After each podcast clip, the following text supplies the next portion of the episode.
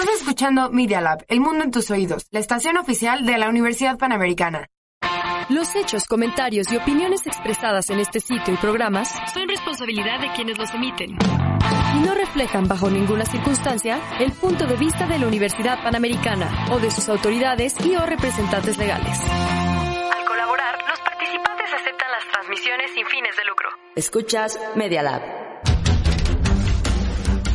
Esto es Diagnóstico Económico, el programa que presenta los temas relevantes de la economía nacional e internacional con conceptos que sí entenderás en tu receta. Bienvenidos al análisis de hoy. Conduce el doctor Gabriel Pérez del Peral, quien queda con ustedes.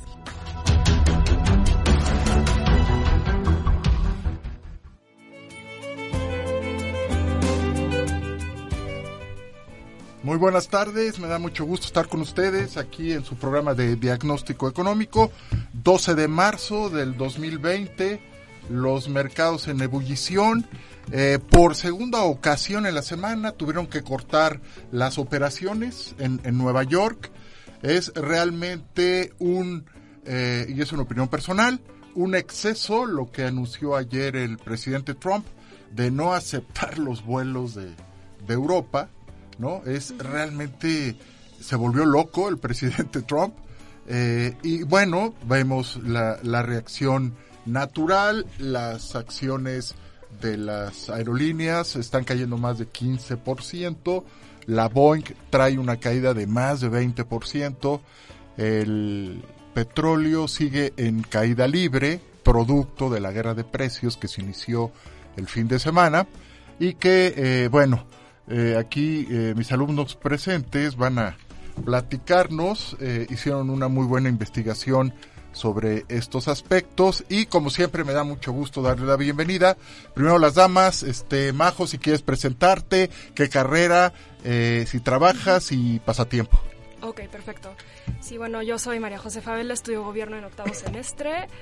Este, por el momento sí estoy trabajando, de hecho, un trabajo muy interesante en análisis de datos estoy haciendo ciencia de datos, aprendiendo ¿En Dónde, ¿En dónde estás, mi estimada Majo? Ah, es una consultora chiquita, acaba de empezar. Ah, muy bien. Economistas del ITAM, la verdad. A mí me parecen genios, personalmente. Muy bien. Y de pasatiempo, pues me gusta leer, me gusta eh, ir al cine, ya sabes. ¿Algún tipo de novela en especial te gusta leer? Eh, no tanto novelas, me gusta más leer de que filosofía, cosas de economía más. Qué bien, qué bien. Me acaban de mandar el día de ayer aquí un profesor de filosofía las, las eh, cartas de Séneca a Lucilio. es una maravilla, si quieres luego te paso el PDF, te paso el PDF y este para leer una carta al día está excelente. ah, pues buen hábito también, ¿no? Para la lectura. Así es, así. es, Majo. Qué bueno que pudiste venir. Gerardo. Nuevamente, Gerardo. ¿Qué tal? ¿Cómo Bienvenido. Gracias. Eh, yo soy alumno de Administración y Finanzas de sexto semestre. Actualmente no trabajo, me interesa el área de consultoría, sobre todo financiera. Estaba aplicando para una pequeña fundación que asesora pymes, entonces me gustaría trabajar ahí.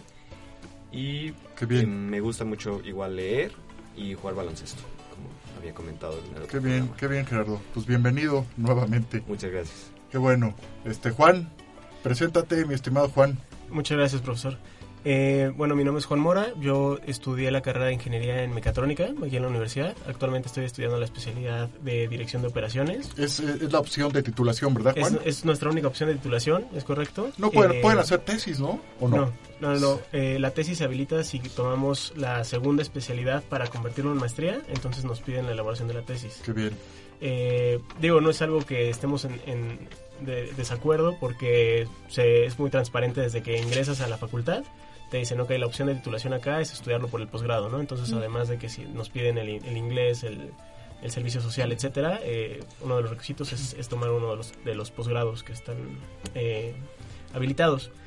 Em, como tal, trabajo aquí dentro de la universidad. Estoy encargado de nuestros proyectos estudiantiles en la Facultad de Ingeniería. Ah, qué bien. Eh, se conoce como Grupo Panteras. Si alguno de ustedes ha identificado los logos pues tenemos un total de 13 proyectos en donde tenemos proyectos desde ciencia de datos, eh, data science enfocados a hackatones, hasta construcciones, por ejemplo, de un monoplaza eléctrico. Que bien la maestría que acaban de inaugurar de, de, data science. De datos, exactamente. Es una maravilla esa maestría. ¿eh? Mucha, mucha, eh, mucha potencial, eh, mucho potencial que tiene, que tiene la maestría ahora en el mercado, ¿no? Eh, y justo nuestro proyecto funciona como un semillero para que en esa maestría también podamos nosotros empezar a gestionar la venta de servicios de data science en el mercado. Qué bien, Juan. Sí. Qué bien, qué bien, pues bienvenido. Muchas gracias. Muy bien. Este, ¿me mandaste en PDF el, el, eh, no, Estoy teniendo problemas para, para hacer la conversión. Mándamelo, ¿no? Eh, Mientras que se presente Andrés. Andrés, bienvenido Andrés. Muchas gracias, Preséntate, por favor. gracias por recibirme y bueno, mi nombre es Andrés Espinosa, estoy estudiando eh, Ingeniería Industrial. ¿Estás estudiando en la, eh, posgrado? Posgrado. La especialidad en gestión de proyectos. Me encuentro trabajando en un despacho llamado Partensa, especializado en venta de seguros de crédito. Y pues nada. Pasatiempo, eh, pasatiempo. Me gusta mucho el fútbol, me gusta verlo, me gusta jugarlo. Muy bien. Me gusta hablar de fútbol. ¿A quién, ¿a quién le vas? aquí en México, a la América. No, bueno, no, Le bajamos un punto majo. Pues sí, yo creo que sí. Yo creo que sí, ¿verdad? Justo innecesario. Ni modo, Andrés, ni modo. Es ok. Muy bien, bienvenido, Andrés. Gracias, profe. Mi estimado Carlos, qué gustazo. Eh, alumno de, de la materia de análisis del entorno global. Estás en posgrados de empresariales. ¿Por qué no te presentas? ¿En dónde trabajas? ¿Qué estudiaste? Adelante, mi estimado Carlos. Claro que sí, Gabriel. Gracias. Este, pues mi nombre es Carlos. En este Completo, este momento, ¿no? Carlos. Carlos Garay Alegretti. no vamos a confundirnos con otros Carlos que pueden existir. Garay Alegretti. Alegretti es correcto. En este momento estoy trabajando como analista de seguridad para Uber. Eh, sin embargo. Ah, mira, pudiste ver el artículo de Uber. Es correcto. ¿Qué te pareció? Ahorita lo comentamos. Interesante, pero creo que se pueden refinar muchos datos y creo que es bueno contrastarlos con otras cosas, pero ahorita vamos a eso. Y bueno, yo estudié licenciatura en composición y dirección de orquesta de música. En el eh, conservatorio. Facultad de Música de la UNAM. Excelente, excelente. Este, pero pues hay momentos en los que hay que ver que hay que complementar y ser este integrales en nuestro abordaje de la vida profesional y no nada más enfocarnos en un campo. Te felicito. Excelente, Carlos. Bueno, muy bien. Pues miren, eh, hay, hay, varios temas que ustedes incluyeron en sus eh, investigaciones. Eh, podemos dividirlo en, en, la parte de la guerra de precios que se está dando en el, en el mercado petrolero, que ya desató varios impactos a nivel financiero y van a haber muchos impactos económicos los próximos meses. Y en la parte que también está vinculado, ¿no? La parte del, del coronavirus y en México se está diciendo que hay fortaleza en las finanzas públicas y que la economía está blindada. Pues entre comillas, ¿no? Vamos a, ver, este, Gerardo, ¿por qué no empiezas con, con, la última parte de, vamos a empezar de, atrás en tu investigación, en, en, esas láminas en donde estás hablando de eh, esta semana, cómo, cómo inició el choque, en, en unos segundos se cae 30% el mercado de, el, el, Brent del Mar del Norte. Adelante, Gerardo. Bueno, pues eh, precisamente está esta baja muy pronunciada en los, en los precios de gasolina que luego luego afecta tanto la economía mexicana como la estadounidense, pero sobre todo nos afecta por a nosotros en el en el tipo de cambio, ya que el dólar subió a 21,17 el 9 de marzo. Exacto. En este momento está arriba de 22. Sí, ah, está arriba, perdón, 22. Está arriba. Estaba llegando al 23. Estaba llegando a los 23 el día de hoy. Sí. Entonces ya va rumbo a los 23 con el, la gran pérdida cambiaria, Gerardo, que hay para los tenedores de la deuda eh, de bonos mexicanos, ¿no? De bonos gubernamentales. Pues eh, los extranjeros pues de cierta manera les conviene porque al final de cuentas sus posesiones en en ¿Por qué les conviene? Porque... Al revés, ¿no? ¿Mm? Al revés. ¿Estás de acuerdo? Más bien. Más bien, porque ellos trajeron dólares, los cambiaron por pesos y compraron bonos en pesos. Entonces están viendo que hay una pérdida cambiaria porque van a tener que dar más pesos cuando quieran sus dólares. Entonces va a llegar el momento que se van a hartar y van a decir, stop, yo ya me voy. No fly to quality, como lo hemos comentado. Entonces está, está complicado, son 115 mil millones de dólares, de dólares, en pesos comprados en bonos gubernamentales. Entonces se complica la situación. Pero vamos, si les parece bien, en Uber. Sí. A ver, especialista. eh, es, es un sueño, eh, y tú no me dejarás mentir, Majo, que la oferta y la demanda tengan total flexibilidad y que lleguen a un precio y una cantidad de equilibrio como es en Uber. Claro, que aparte se hace como a nivel muy micro, o sea, se puede estudiar totalmente, sí, o sea, en un nivel muy fino que antes no se podía, que era más como Sí. parte de una serie de... Es evidente todos los días, ¿no? Se efecto. ponen de acuerdo la oferta y la demanda, varían los precios, varían las tarifas. Y bueno, esa parte de, de la libertad es uno de los grandes beneficios y que cuando este, vieron seguramente en, en sus clases de economía o de introducción a la economía, hay un excedente del consumidor y Uber está demostrado que genera excedentes del consumidor. Los el estudio, aquí cito en el artículo, sí, perdón, este Majo, Aunque curiosamente hay ciertos estudios que se han hecho que Uber, por justo como sabe tu, por tu disposición a pagar, ha- han habido esquemas en donde te, te quitan este excedente, empiezan a cobrarte un poquito más dependiendo de la hora y dependiendo de ciertas características que ya te tienen medido. Exacto. Este, este artículo que, que cito, ¿no? Este paper que cito eh, de la Universidad de Chicago, pues eh, dimensionaron que la gente, por cada dólar que gasta en Uber, estaría dispuesta a pagar 1.6 dólares. Y es, y eso es lo que pues la gente eh, se queja, ¿no? De que quieren absorbernos ese excedente del, del consumidor. ¿Cómo, ¿Cómo ves, Carlos, esta parte? Coméntanos, tú que estás en Uber. Bueno, eh, creo que es bien importante mencionar que estoy aquí extraoficialmente, entonces no estoy haciendo ninguna declaración por la empresa. No, bueno, por Una vez habiendo hecho ese disclaimer. Tú estás aquí como estudiante de la Universidad Panamericana. Es un ambiente académico. Es correcto. Eh, habiendo hecho esa aclaración, creo que es muy importante el dimensionar cuál es el estado del mercado. Uber, una de las grandes cosas que tiene es que da opciones de seguridad tanto para sus pasajeros como para sus conductores. Y creo que esto es lo que hace la gran diferencia. Eh, en efecto, puede ser que estén cobrando un poco más caro que un servicio de taxi común y corriente o con un taxi de sitio o lo que sea. Sin embargo, eh, hay que contemplar que el servicio de Uber no es un servicio de taxis, no es un servicio de transporte. Si bien el consumidor ha hecho de Uber un servicio de taxis y servicio de transportación. Eh, el servicio de Uber es un servicio de taxis ejecutivos, ¿no? O sea, no es. No es literal parte en la calle nada más a ver.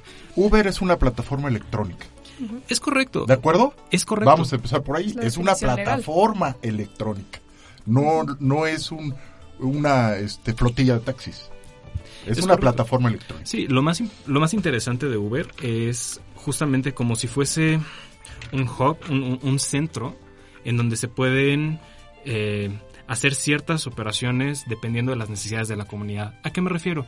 Yo necesito en este momento un servicio, se hace transportación, se hace quiero algo de un restaurante pero me da flojera ir, se hace, no sé, algunos otros proyectos de los cuales no creo poder hablar en este momento. No lo hagas, no lo hagas. Pero, y eso lo puedes poner un contrapeso con, ah, pues, ¿qué crees? Yo tengo un carro, te puedo llevar, ¿no? Eh, de hecho, es muy importante mencionar, el, estas empresas se llaman ride sharing, app, eh, sí, ride sharing apps, ¿no?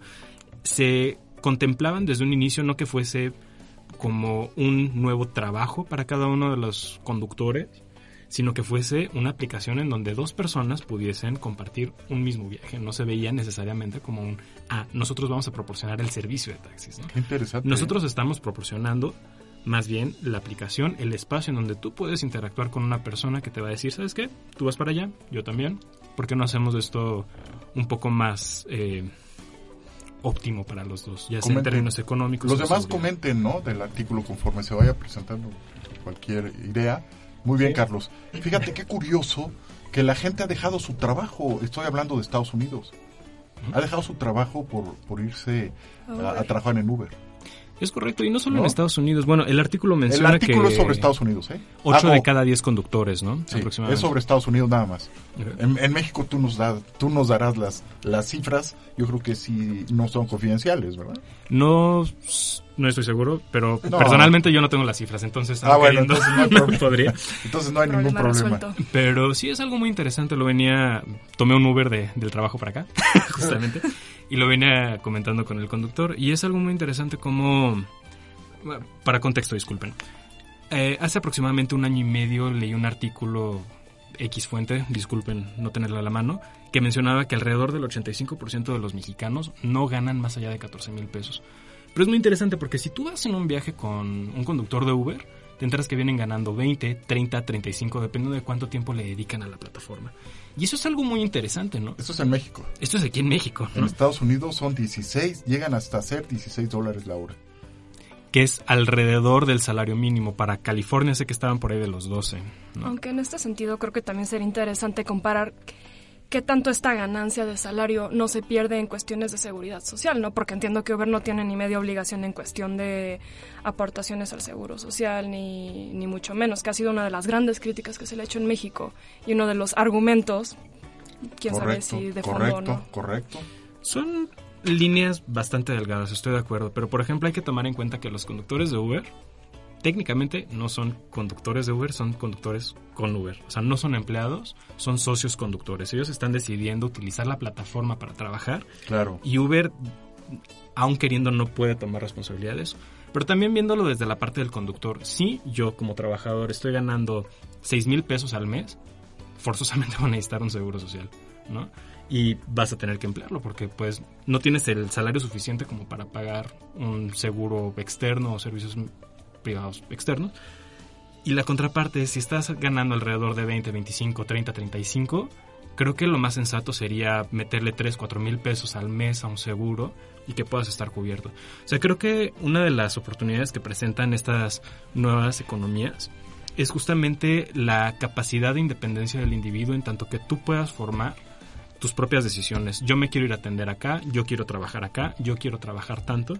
Y en ese sentido también podría ser un aliviane para el gobierno en tanto que, imagina si, todos fuéramos conductores de Uber y ganáramos estos 35 mil pesos al mes y cada quien tuviera su propio seguro privado, pues mucho del erario nos estaría yendo en salud pública, nos estaría yendo en salud privada. Sí, hay un, este, hay un párrafo en el artículo en donde cito a, a Bruce Shaler, es un consultor de transporte en Estados Unidos y eh, encontró que más de la mitad de los viajes de Uber en las grandes ciudades de Estados Unidos hubiesen podido realizarse en bicicleta, en camión, en metro o en tren. ¿No? Entonces, ese es un fenómeno que, caray, hay, que eh, analizar el incremento de tráfico que ha dado en diferentes ciudades la presencia de Uber y además el artículo que también cito de Chicago, de la Universidad de Chicago, sobre las fatalidades en las grandes ciudades de Estados Unidos es que ha incrementado el número de accidentes, ¿no? Bueno, aquí yo creo que es muy importante considerar el panorama en México, que es muy distinto al estadounidense.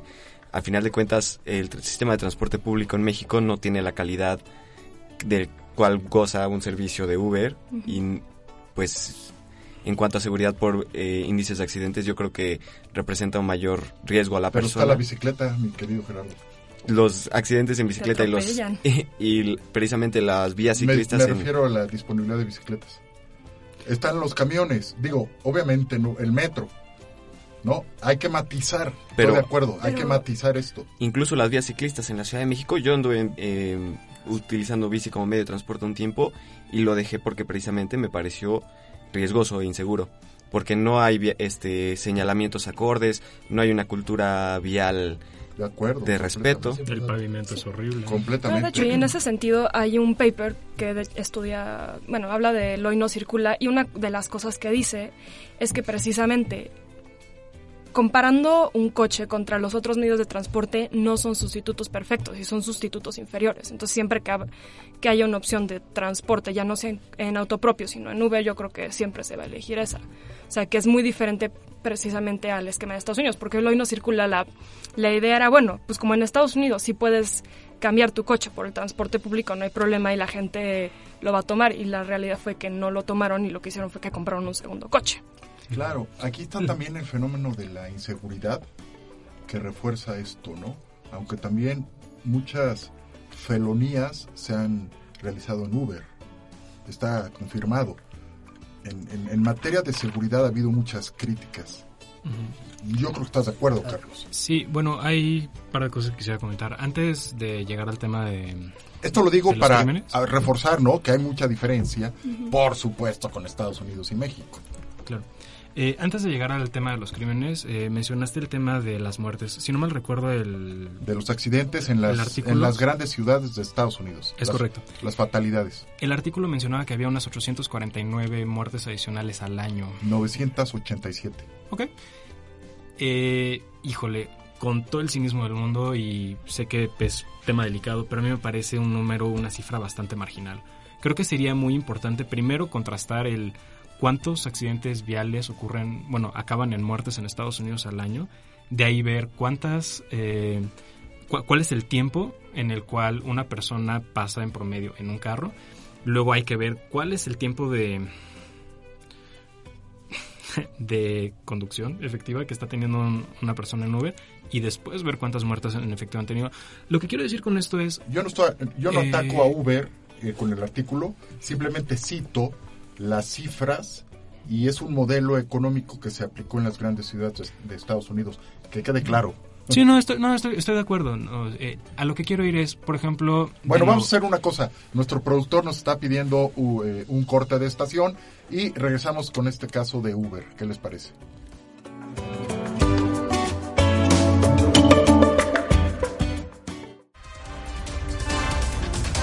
No te vayas. En un momento regresamos con el diagnóstico de la semana.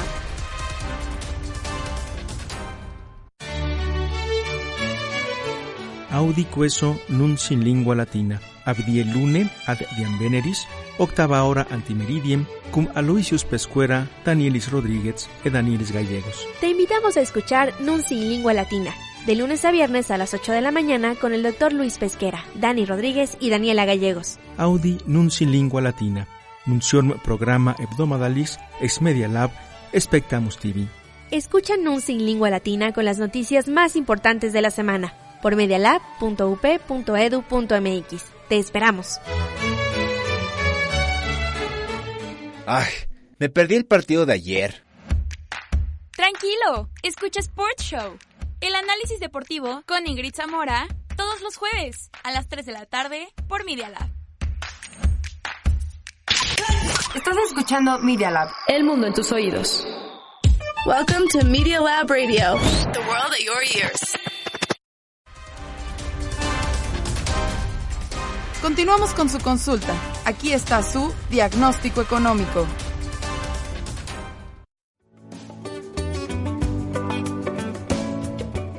Muy bien, estamos aquí de regreso en su programa de diagnóstico económico. El podcast lo pueden bajar de Spotify, de iTunes, básicamente, ¿no? De esas dos plataformas. Y de los podcasts de Apple. Ahí, si tienes un iPhone, ahí va a aparecer. Yo creo que aparece mañana, ¿no? Mañana el, podcast lo suben. O puede ser que hoy. Hay que preguntarle. Hoy. Ah, perfecto. Entonces hoy en la tarde quizá ya ya, ya lo puedan bajar, ¿no? Bueno, decíamos, este artículo de, de la Universidad de Chicago y de la Universidad de Rice aseguran, encontraron en sus análisis que se dispara 3.5 los accidentes fatales en auto en donde está presente Uber en las ciudades.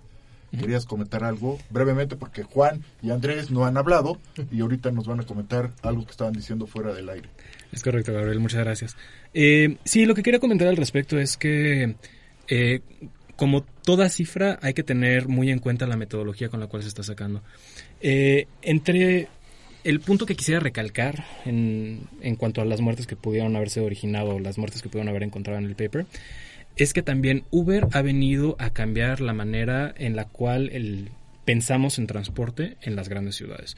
Y una de las grandes cosas que lo van a ver aquí en San Francisco, en Hong Kong, en donde sea que esté Uber, es que la gente cuando va a beber con sus amigos, deja el carro en la casa y toma un Uber. o cuando ya están en el bar y fueron en el carro, Cada muchas vez veces dejan el bar, el, el carro en el bar, y se regresan en Uber.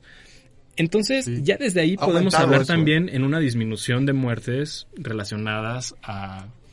Entonces, por eso te digo que es, es una cifra que a mí me gustaría revisar porque... Habrá que ver si hay un paper sobre eso, ¿eh?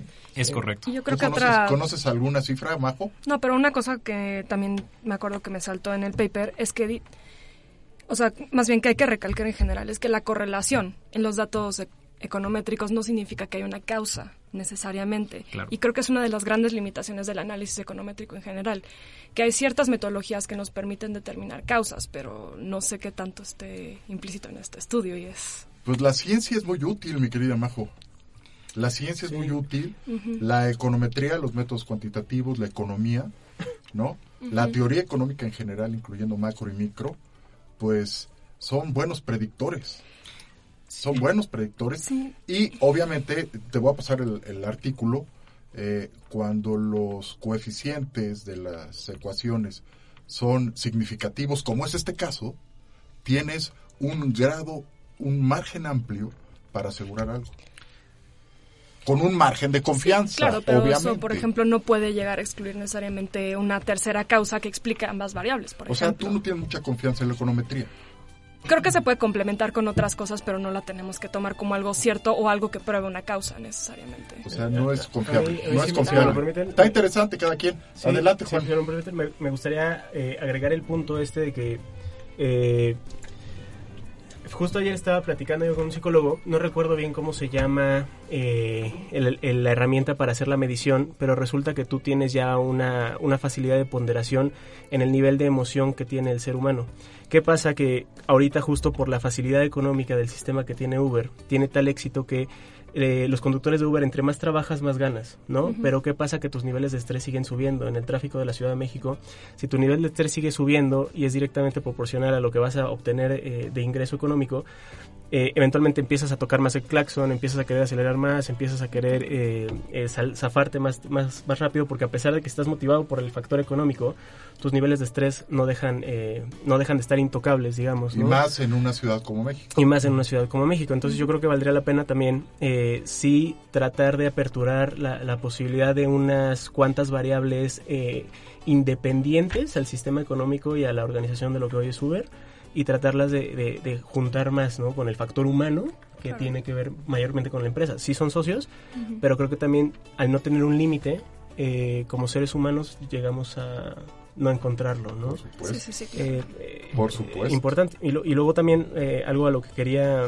eh, pasar es al tema del, in- del justo este no tener límite te lleva a un incremento de contaminación porque justo en el artículo habla de, de tener eh, una, una capacidad de conducción de 4.5 kilómetros por cada 1.6 kilómetros que dejas de manejar. Esto te lleva directamente a un incremento en el, utilizo- en el uso de tu gasolina, a un incremento de tus millas conducidas, a un incremento en el tráfico, a un incremento de del 3.5% de las, de las fatalidades de las que estábamos hablando. Y, y justo por eso creo que nace ahí la propuesta de, de hacer el cobro ¿no? al tráfico. Sí, que, que sería de lo más eficiente, ¿verdad? Y fomentar, estimular el carpool. ¿no? Que por cierto, eso es ya lo que hay estás aplicaciones que ya tienen el... El carpool. Sí, Creo fíjate está que- Waze, ¿no? Ajá, justo, justo Waze creo que lanzó el, el, la- el perfil de la UP para que nosotros como estudiantes nos registremos y todos los que lleguen a la UP, digo, no no por este hablar, yo creo que Uber en su momento lo, lo, lo No lanzará, ¿no? acá la competencia, pero, pero- pues hoy por hoy Waze ya idea, tiene Carlos, el idea. perfil de, de exclusivamente las universidades, que pues si bien no son eh, clusters aún, eh, podemos llegar a impulsar que lleguen a la universidad de una manera más eficiente, ¿no? Claro, El tema de los carpools, de hecho, Uber ya tiene un par de años con eso y definitivamente es una propuesta buena. El tema es que ya se está haciendo un poquito anticuada, tanto que hasta el gobierno de la Ciudad de México acaba de proponer justamente el no permitir carros en vías principales a menos de que tengan tres o más, o Mm. dos o tres. Este. Pues Pero algo que quisiera mencionar que no había topado hasta ahorita es el artículo no habla sobre Uber. ¿Vale? El artículo no habla sobre Uber. El paper sí habla sobre Uber. El, yo paper cito. habla El sobre aplicaciones de ride sharing, ¿no? Es, es que Uber es que una creo que es, aplicación. es que es algo muy importante que las se tiene marcar. es, una marca Aquí muy sí fuerte. quiero dejar claro, perdón.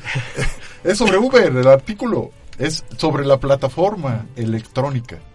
No, Uber es una plataforma electrónica. Me, me, pareció haber leído que están haciendo referencia a Uber porque es el, el más popular, sí, pero que fue un estudio sobre ride-sharing apps. Claro, pero obviamente Uber, as, al tener la mayoría del mercado, o, al, o sí. al, ser pionero uh -huh. en estas plataformas, pues lo toman en el artículo como ejemplo. Y además claro. tiene la base de datos más grande, ¿no? Sí, efectivamente. Y, y, justo, mira, si nos metemos al tema de ya visualizarlo como una aplicación, creo que valdría la pena mencionar toda la, versatilidad que esta aplicación puede llegar a generar, ¿no? Porque justo no incentiva solo el tráfico para que te den un ride, también incentivas el tráfico para que te lleven tu comida.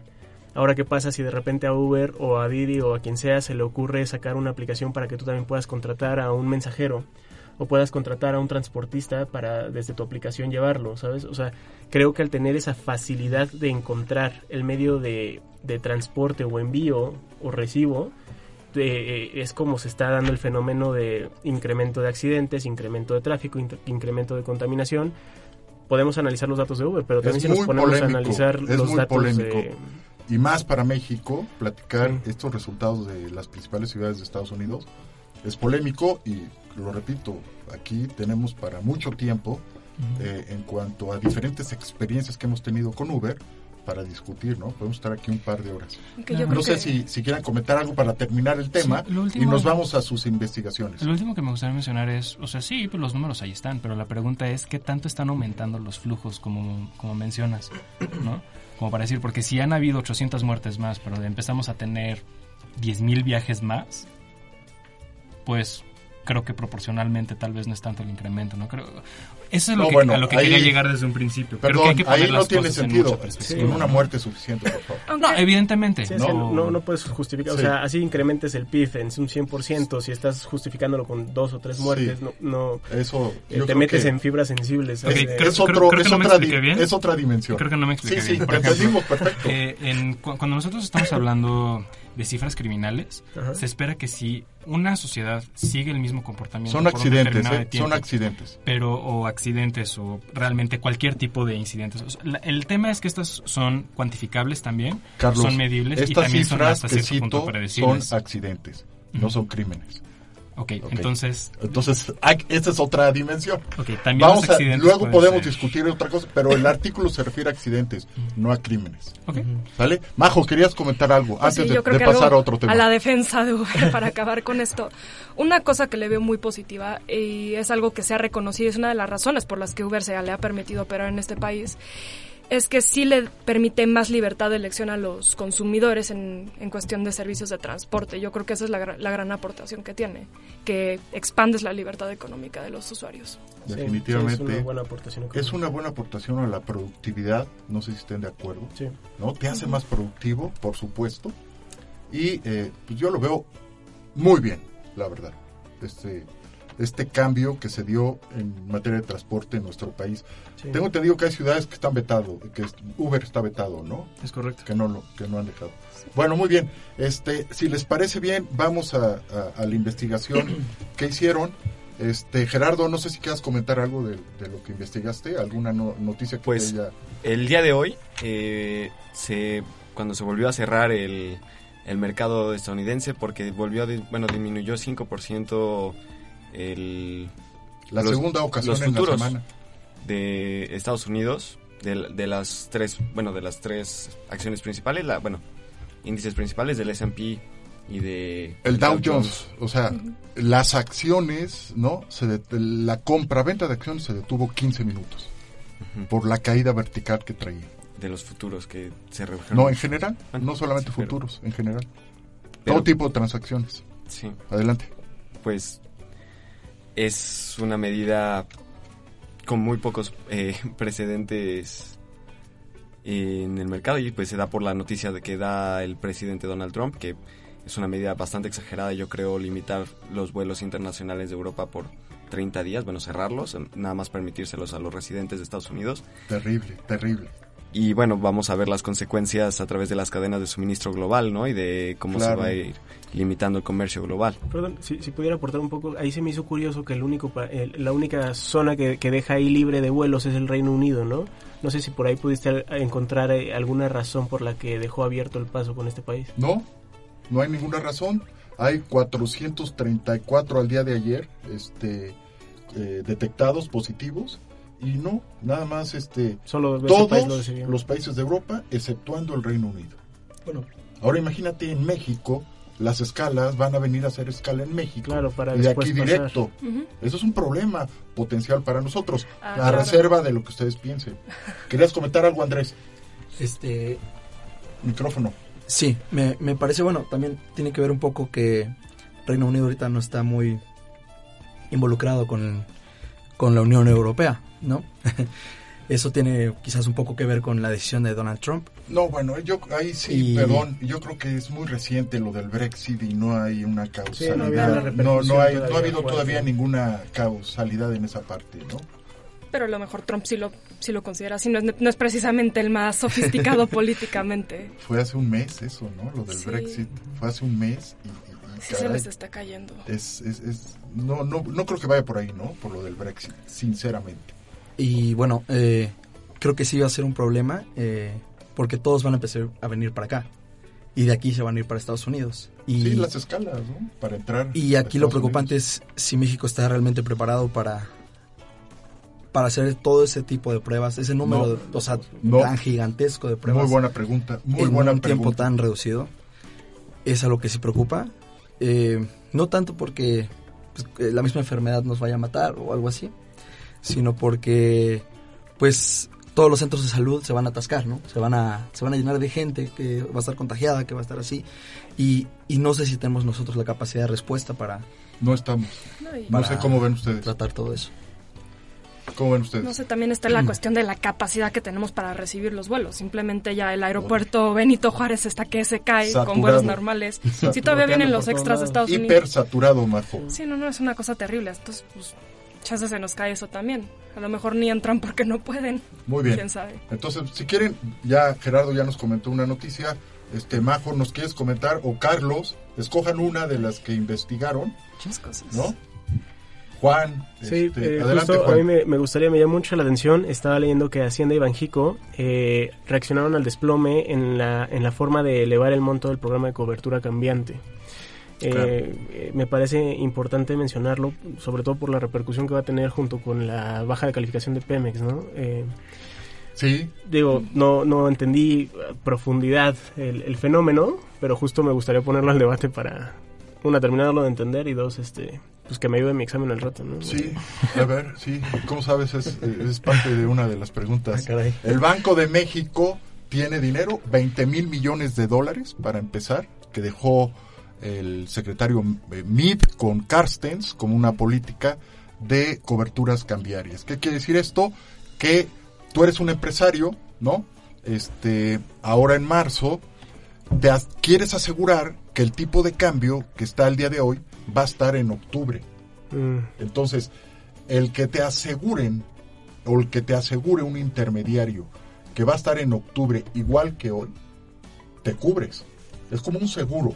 con una compra futura. Tú vas a comprar una maquinaria en octubre. Claro. Entonces, no quieres comprar la maquinaria a 30 pesos por dólar, ¿no? Como estás viendo la situación, este, tú compras el seguro, compras las coberturas. En un principio eran 20 mil millones de dólares para apoyar. Lo subieron en el anuncio que estás diciendo a 30 mil. Y hace unas horas anunciaron 2 mil más, 2 mil millones. Esa es la idea. No sé si, Sí, sí, sí. si me expliqué. Justo. Lo interesante sería ver si es suficiente para eh, darle la confianza a los a los inversionistas, ¿no? Para que si decidan comprar maquinaria, porque al final de cuentas puedes ofrecerles el seguro que sea, pero Oh, ante la Sí, in- cualquier cosa, ¿no? inseguridad que hay, bueno, inestabilidad que hay y la falta de confianza que hay por parte del inversionista, a lo mejor ni siquiera la ampliación del seguro cambiario sea suficiente para que tomen la decisión de hacer las inversiones correspondientes y a ver el costo de estar cubriendo los tipos de cambio también no lleva a, a consecuencias. Yo dije una maquinaria por decir cualquier cosa, Sí, Gerardo. pero sí, Se puede pero- utilizar para comprar lo que quieras. sí. Pero ahí el tema es la demanda de dólares. ¿No? Tú demandas dólares para comprar lo que quieras. Ahorita se me ocurrió una maquinaria, Sí. pero puede ser cualquier cosa, no necesariamente Sí, claro. inversión. Pero tienes toda la razón, se pueden ir todas las reservas internacionales. Claro. En el en 1994, el 19 de diciembre, se fueron 5 mil millones de dólares en dos horas. sea, no hay reservas que aguanten ante un pánico y ante un este una venta masiva de, de activos. Por supuesto, completamente de acuerdo. Muy bien, este, ¿qué más? Eh, a mí me gustaría comentar, eh, si están de acuerdo, no, no sé. eh, No, no, no, algo, algo que... no preguntes, Juan. algo que, que creo que no hemos comentado mucho, y ya esto saliéndonos un poco del ámbito eh, mexicano, es acerca de la dolarización de Venezuela. Eh, creo que ya se está viendo un poco, ¿Investigaste algo ahí un poco rescatado. Sí, eh, creo que están proyectando, la mejor hay un crecimiento, me parece, del 3%. Muy interesante. A un inicio, ¿no? Eh, después de la hiperinflación que tuvieron en, en 2.19. ¿Qué tema tan interesante estás tocando? ¿Cómo creen que se comporte el éxodo de venezolanos con estos fenómenos que se están dando que ya han Sí. comentado ampliamente? Digo, de entrada yo sé que ya Se están regresando un poco al, al país. ¿no? Se va a disparar el éxodo. Es una opinión personal, ¿eh? Yo creo que se dispara y va a salir más gente de Venezuela con eh, estos dos cisnes negros que se presentaron. ¿no? ¿Tú cómo ves? Pues yo lo que había leído al contrario era que están regresando al país porque justo eh, eh, su presidente ya está eh, cambiando esa ideología. Yo me refiero al futuro. Ah, ya, ya, ya, ok. Sí, eh, no lo sé. La verdad es que no, no lo sé. ¿Tú cómo ves, Majo? Eh, Mm, La verdad es que no. No, no. No, no tengo información al respecto. no tienes. Sí, No creo que ya hay tres países en todo en todo abajo que están este dolarizados y tampoco es como que su crecimiento haya estado eh, tan ah, tan potencial, ¿no? O sea, se han mantenido, sí, no han bajado, pero tampoco han crecido. El petróleo se va a caer más todavía. Trae una caída vertical. El 98% de las exportaciones de Venezuela son de petróleo. Sí.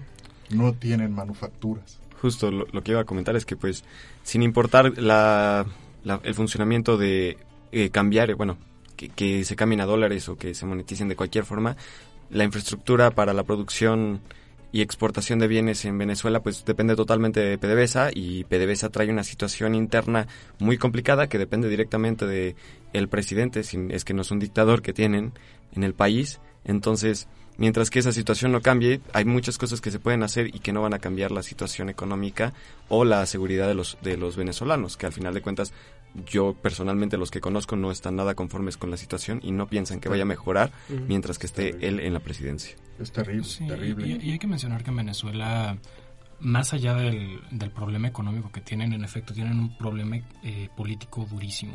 Por una parte tenemos a Estados Unidos haciendo sanciones, por otra parte tenemos a Rusia queriendo apoyar un poco, pero tenemos a los China. dos real- realmente China, a iniciando, China. tenemos a China y tenemos a los dos iniciando una proxy war a través de, de Venezuela, ¿no? Entonces creo que también eso es algo que hay que tomar muy en cuenta. Eh, no hay expectativa para que el conflicto Guaidó-Maduro acabe en, en un futuro próximo. De hecho, eh, Maduro acaba de convocar elecciones otra vez como para intentar quitarle fuerza a toda la oposición. Definitivamente. Y esos son indicadores de que no hay un cambio visible en el futuro próximo, en, en esa situación. Eh, en cuanto a PDVSA, si no mal recuerdo, eh, Estados Unidos... Perdón que, que te interrumpa, nos están pidiendo nuestro productor un corte y regresemos con PDVSA. ¿Te parece? Regresamos.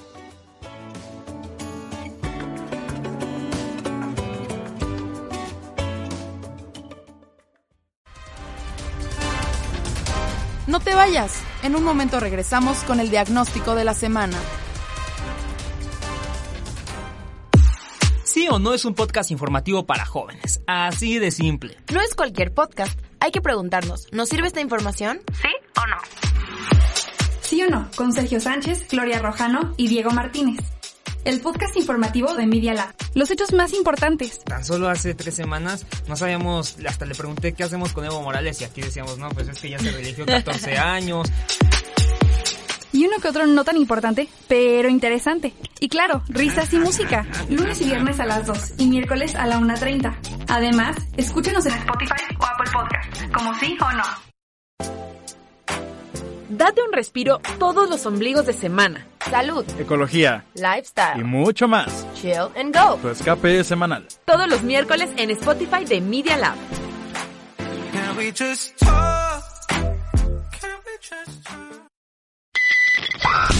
Du hörst Media Lab Radio. Die Welt in deinen Ohren. Estás escuchando Media Lab. El mundo en tus oídos. Continuamos con su consulta. Aquí está su diagnóstico económico.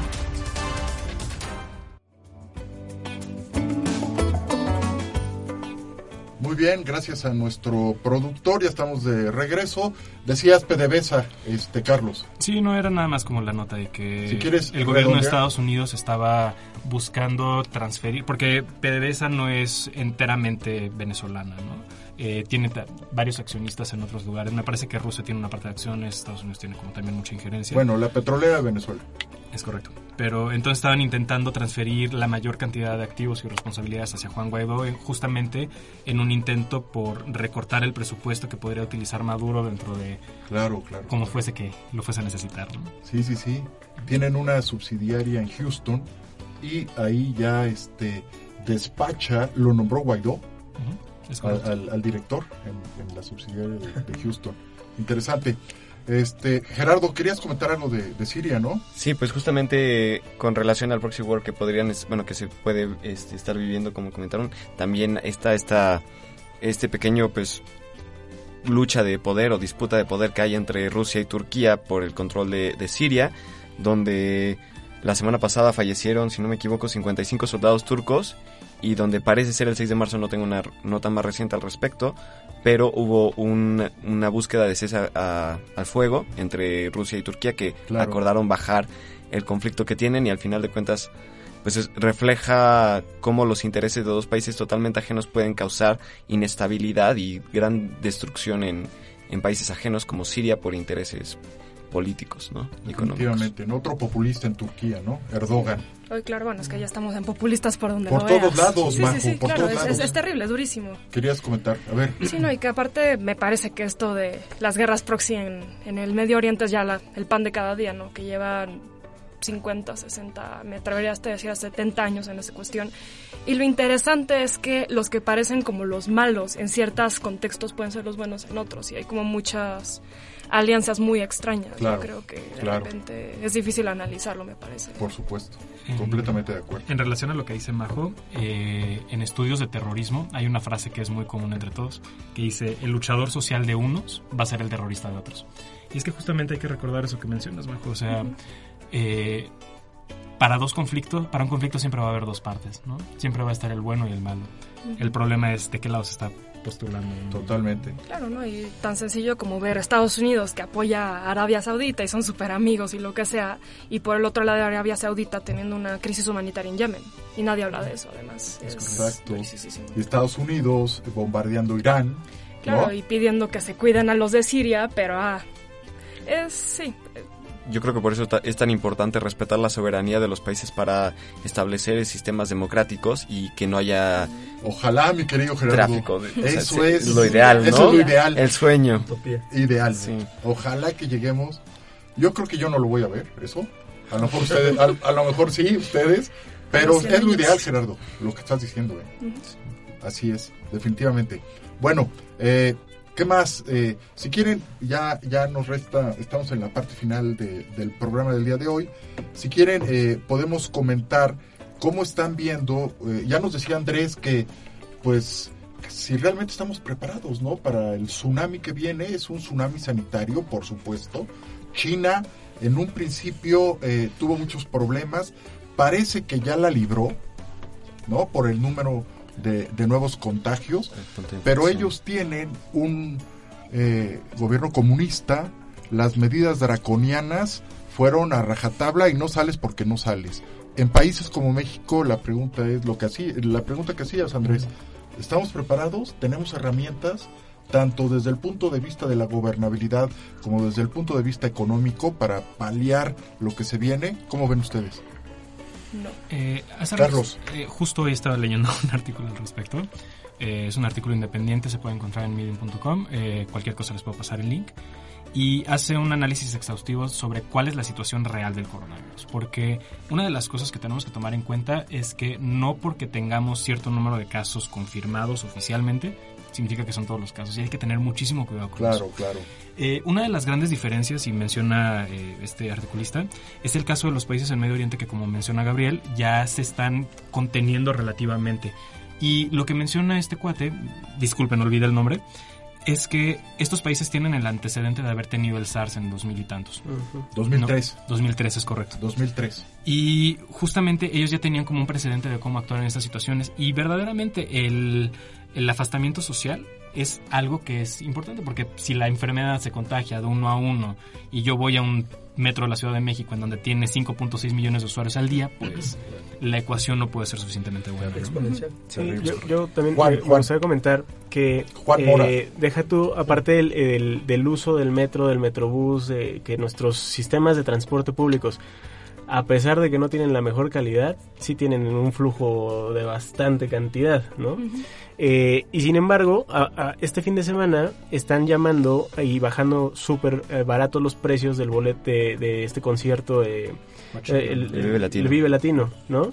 A ver, yo soy en pro de la diversión y de la libertad, pero creo que ante la posible, eh, bueno, ya está declarada como pandemia, ¿no? Ya, Ya, este, sí, eso sí. es algo que ya es oficial. Es un hecho. Ante la pandemia mundial eh, que tienes contra el, contra el coronavirus, que tú tengas la irresponsabilidad de ir a un concierto de esta magnitud, de masa de gente, pues vaya, creo que, y justo que no sabes quiénes están infectados, ¿no? Apenas leí también que justo un, un director de Volkswagen estaba, está confirmado con coronavirus y justo acababa de dar una capacitación a 500 empleados.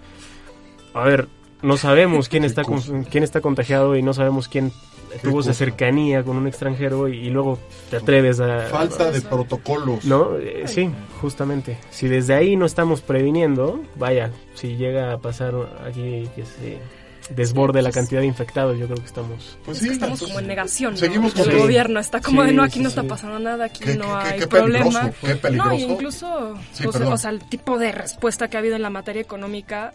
O sea, por ejemplo, en otros países han decidido que no se van a pagar ciertos impuestos, han hecho estímulos fiscales en México. Vamos a acelerar el gasto. Y estamos, y, estamos, Bien. y estamos blindados.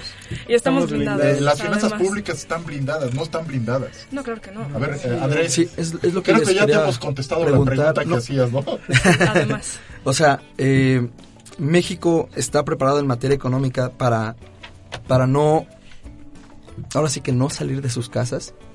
O sea, México, el gobierno, no, no sé eh, cómo expresarlo.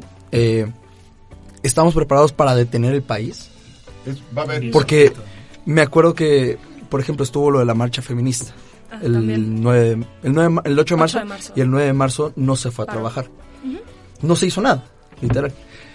Pero a mí me tocó en la, ¿Cómo que la no? pa- donde yo trabajo, ¿Cómo que no se hizo nada? ¿A qué te refieres? o sea que hubieron varias chicas que no que, Que no ninguna se mueve. que no se movieron, Ah, sí, exactamente. por supuesto. La mayor- este, o sea, fue y hubieron 30, impactante. 30, Sí. 30 millones, 30 mil millones de pesos eh, Impactante. Sí, yo no sé, no que impactaron, verlo. ¿no? O sea, Buenísimo. eh, ¿cómo se llama?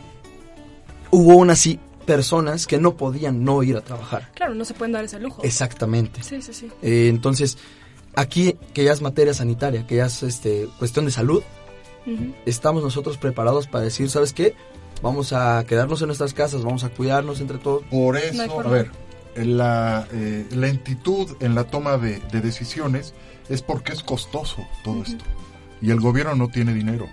Entonces, está tratando de postergar el mayor número de días posible para minimizar los costos que vienen. Es jugar con fuego, no sé cómo vean. Eso Sí, y- están jugando con fuego, Y también Carlos. parte de la población se estima que la participación de las mujeres en el Un Día Sin Nosotras fue de alrededor del 70% de las Es mujeres. excelente, O sea, hace que estuvo 3 de excelente. cada 10 mujeres sí trabajaron.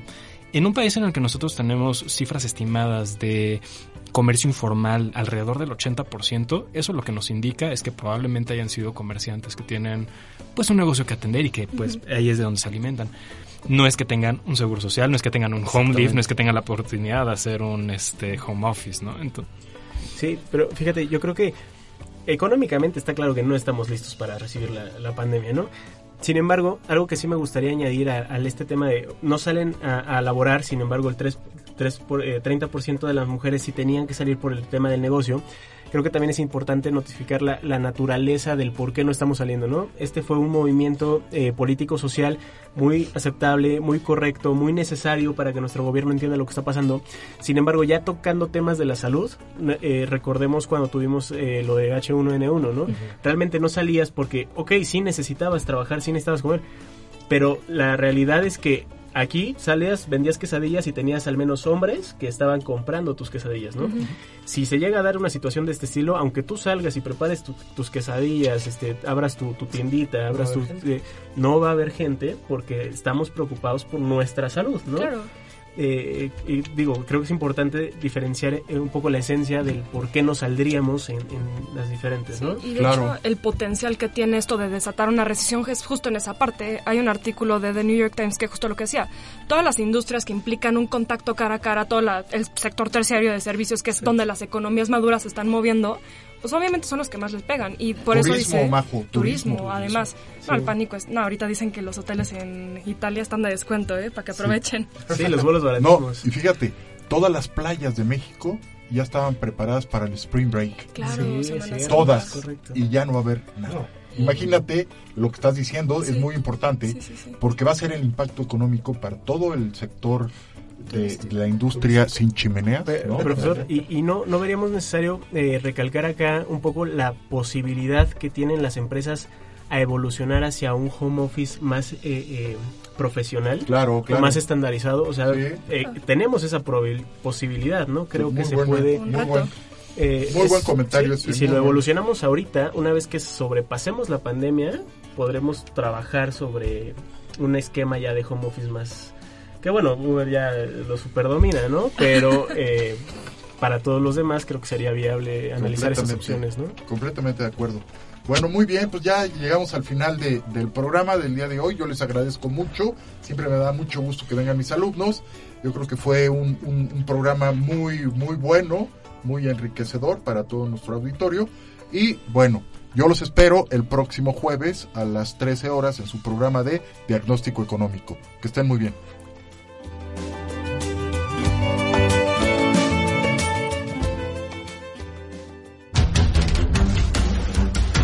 Hasta aquí su receta económica. Lo esperamos en su próximo diagnóstico económico. Hasta entonces. Estás escuchando Media Lab. El mundo en tus oídos. La estación oficial de la Universidad Panamericana. Tenemos mucho de qué hablar el día de hoy, así que no te despegues. Estás escuchando Media Lab. El mundo en tus oídos.